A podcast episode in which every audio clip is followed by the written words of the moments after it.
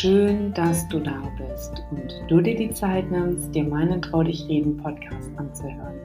Ich freue mich sehr darüber und wünsche dir viel Spaß beim Anhören. Thema der heutigen Folge ist mit der Beerdigung auch die Trauer vorbei?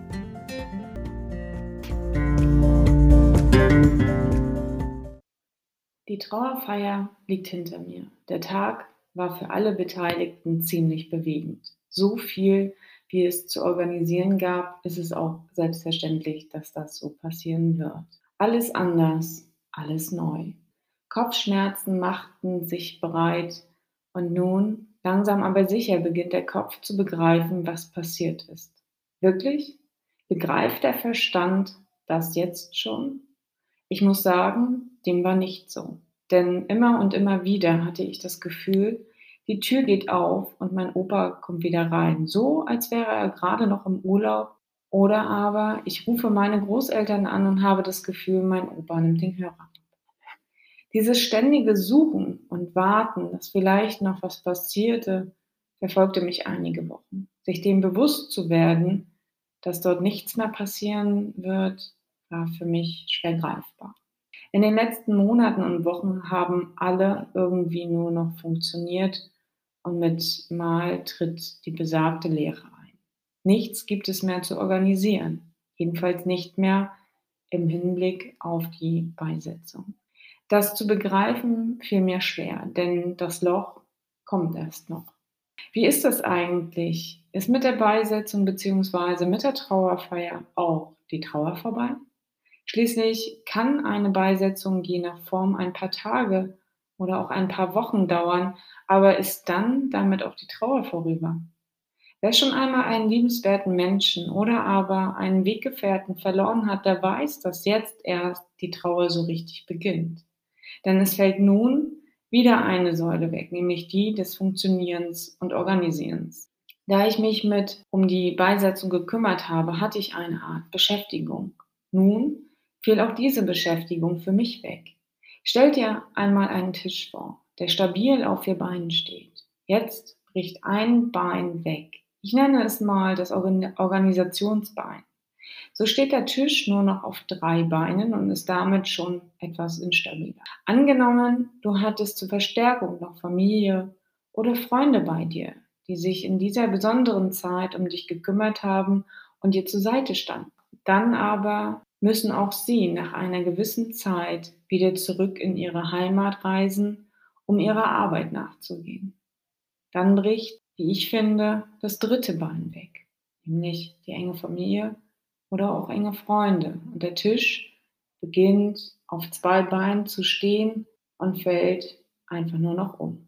Diese Disbalance oder dieses Ungleichgewicht, nenn es wie du willst, kann auch dein Kartenhaus zusammenfallen lassen. Du fühlst dich sicher und geborgen, solange du weißt, dass jemand für dich da ist. Ist diese Sicherheit jedoch nicht mehr gegeben, beginnst du zu straucheln. Die Trauer wird lauter und wird sich ihren Raum einfordern, früher oder später, ob du willst oder nicht. Sicherlich mögen wir gute Verdrängungskünstler sein, doch der Tag wird kommen, da beginnt die Fassade zu bröckeln. Du wirst sicherlich auch versuchen, all das erlebte Geschehene zu verbergen, um keine Schwäche zu zeigen, gerade am Arbeitsplatz. Sich anderen Kollegen zu öffnen, fällt schwer und finde ich ist auch schwierig. Das weiß ich aus eigener Erfahrung, denn viele tun das, was du erlebt hast, einfach ab mit Sätzen wie, das wird schon wieder. Andere wiederum werden dir komplett aus dem Weg gehen, da sie mit dem Thema Trauer bisher noch keine Berührung hatten. Was mich für sie ehrlich gesagt auch freut, aber in dem Moment absolut nicht förderlich ist. Stellenweise hatte ich das Gefühl, ich wäre ein Außerirdischer, vor dem sich jeder fürchten muss. Was für ein Bullshit. Würde es uns nicht allen besser gehen, wenn wir offener diesen Themen gegenübertreten und einander zuhören und helfen? Ich suchte konkret nach Aufgaben, um meinen Tag so gut wie möglich zu füllen, aber ich weiß auch, dass viele vor lauter Trauer gar nicht wissen, was sie zuerst machen sollen und mit den kleinsten Dingen des Alltags überfordert sind. Sich hier nicht zu verlieren oder gar alleine zu sein, ist wichtig. Daher biete also Freunden, Familienangehörigen deine Hilfe und Unterstützung an. In welcher Form das sein kann? Nun, ruf doch einfach zweimal mehr an, statt nur einmal im Monat. Triff dich mit demjenigen, fahr vorbei, schau nach dem Rechten, unterhaltet euch, so gut es geht. Wenn du weiter weg lebst und nicht vor Ort sein kannst, bitte doch einen anderen, dass er häufiger einfach mal nach dem Rechten schaut. Schreib doch einfach mal einen Brief. Der Trend geht doch wieder dahin. Und ganz ehrlich, ich freue mich, wenn ich Briefe bekomme. Also das versetzt mich in meine Kindheit zurück. Total toll.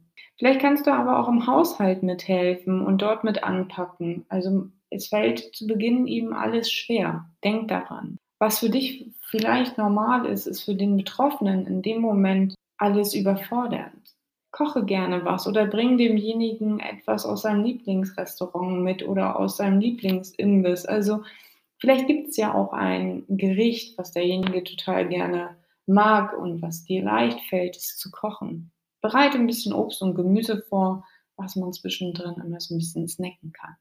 Geht spazieren, hört einander zu, tanzt, malt, räumt um. Also das, was sich in dem Moment richtig und gut anfühlt.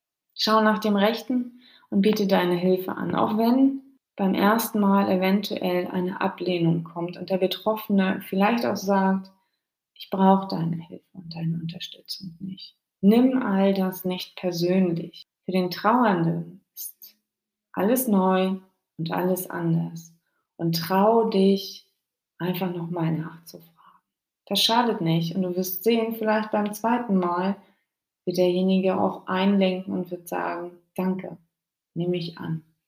Wenn derjenige weinen möchte, dann halte ihn, damit er sich etwas Erleichterung verschaffen kann. Räum dir Pausen ein. Schone dich, wenn der Körper danach verlangt. Achte besonders auf dich und dein Gefühl. Alles, was sich für dich richtig anfühlt, solltest du tun. Es gibt nicht den einen Weg in der Trauer. Jeder hat seinen ganz individuellen und es gibt auch kein richtig oder falsch. Denk daran. Es können jedoch auch körperliche Symptome auftreten, wie Müdigkeit, Schlaflosigkeit. Das hatte ich am Anfang sehr, sehr ausgeprägt. Appetitlosigkeit zählte auch dazu, was denke ich normal ist. Verdauungsprobleme, also das kenne ich auch. Magenbeschwerden, Kopfweh kann auftreten, Zittern und Schwindel. Gut, da kann ich nicht mitreden, aber Müdigkeit, Schlaflosigkeit, Appetitlosigkeit und Verdauungsprobleme, auch die hatte ich und äh, musste mich mit denen arrangieren, beziehungsweise hat mir da mein Körper ganz klar signalisiert, dass da ordentlich was in Bewegung ist. Also psychisch betrachtet kann aber auch die Trauer folgende Reaktionen auslösen. Angst, Wut, Schuld, Erstarren, Verzweiflung und Aggression. Bin ich ehrlich, finde ich mich eins zu eins drin wieder, denn die ganzen Emotionen, die hochkochen, die sind so facettenreich und so vielfältig, dass ich die nicht nur in eine Kategorie hätte stecken können. Und ganz ehrlich, es kommt alles entweder mit Mal ähm, und die Stimmungsschwankungen sind von jetzt auf gleich, von heiter bis wolkig, alles dabei. Stell dir einmal vor, die Trauer, die bei dir hervorgerufen wird, ist ein gutes Zeichen und spricht für eine gesunde Persönlichkeit, denn sie zeigt dir auf, wie sehr du den anderen Menschen geliebt hast und spricht schlussendlich auch nur für dich, was für eine tiefe Bindung zu jemandem tatsächlich eingehen kannst. Und das zu wissen ist toll. Du hast geliebt. Trauer braucht seine Zeit, bringt Höhen und Tiefen mit sich und auch Fahrten, die du so definitiv nicht gebucht hast. Aber wenn du bereit bist, hinzuschauen, statt wegzuschauen und du dich deinem Gefühl öffnest und du deinen Emotionen Raum gibst, dann kann dein Herz heilen. Es können Erinnerungen und Dankbarkeit einziehen. Jeden Tag ein kleines Stück. Setz dich bitte nicht unter Druck, denn Trauer braucht seine Zeit. Bei mir hat es fast Jahre gedauert, bis ich über den Verlust meines Opas hinweggekommen bin. Das ist nicht mit einem Fingerschnipsen getan. Klar, auch ich gehöre eher zu der ungeduldigen Fraktion, die sich fragt, Wann ist all das vorüber? Und ich kann dir sagen, immer mal wieder kommt auch bei mir ein Tag, der mein Schiff ganz schön durcheinander schaukelt. Aber diese Stürme kommen nicht, um mein Leben zu ruinieren, sondern diese Stürme kommen, um mich daran zu erinnern, wie sehr ich den anderen geliebt habe und dass ich dankbar für diese Zeit sein kann, die ich gemeinsam mit demjenigen verbracht habe.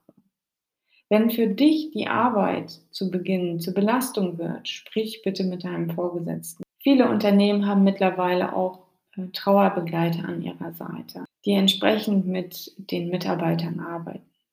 Wiederum andere überschütten sich mit Arbeit, um sich abzulenken. Versuch bitte eine Balance für dich zu finden. Neben all der Anspannung sorge für ausreichend Entspannung. Spaziergänge, rausgehen, telefonieren, Yoga, tanzen, ein Instrument spielen, eben das, wonach dir der Sinn steht und was dir in dem Moment tatsächlich gut tut. Und ganz ehrlich, ja, ich kann auch sagen, es ist eine aufregende Reise. Aber sie hat mir auch gezeigt, wie wundervoll es sein kann und was dieses Leben tatsächlich für schöne Facetten auch hat, trotz all der Schwere. Ich möchte dir noch ein Zitat von Edith Piaf mit auf den Weg geben. Das Leben ist wundervoll. Es gibt Augenblicke, da möchte man sterben. Aber dann geschieht etwas Neues und man glaubt, man sei im Himmel.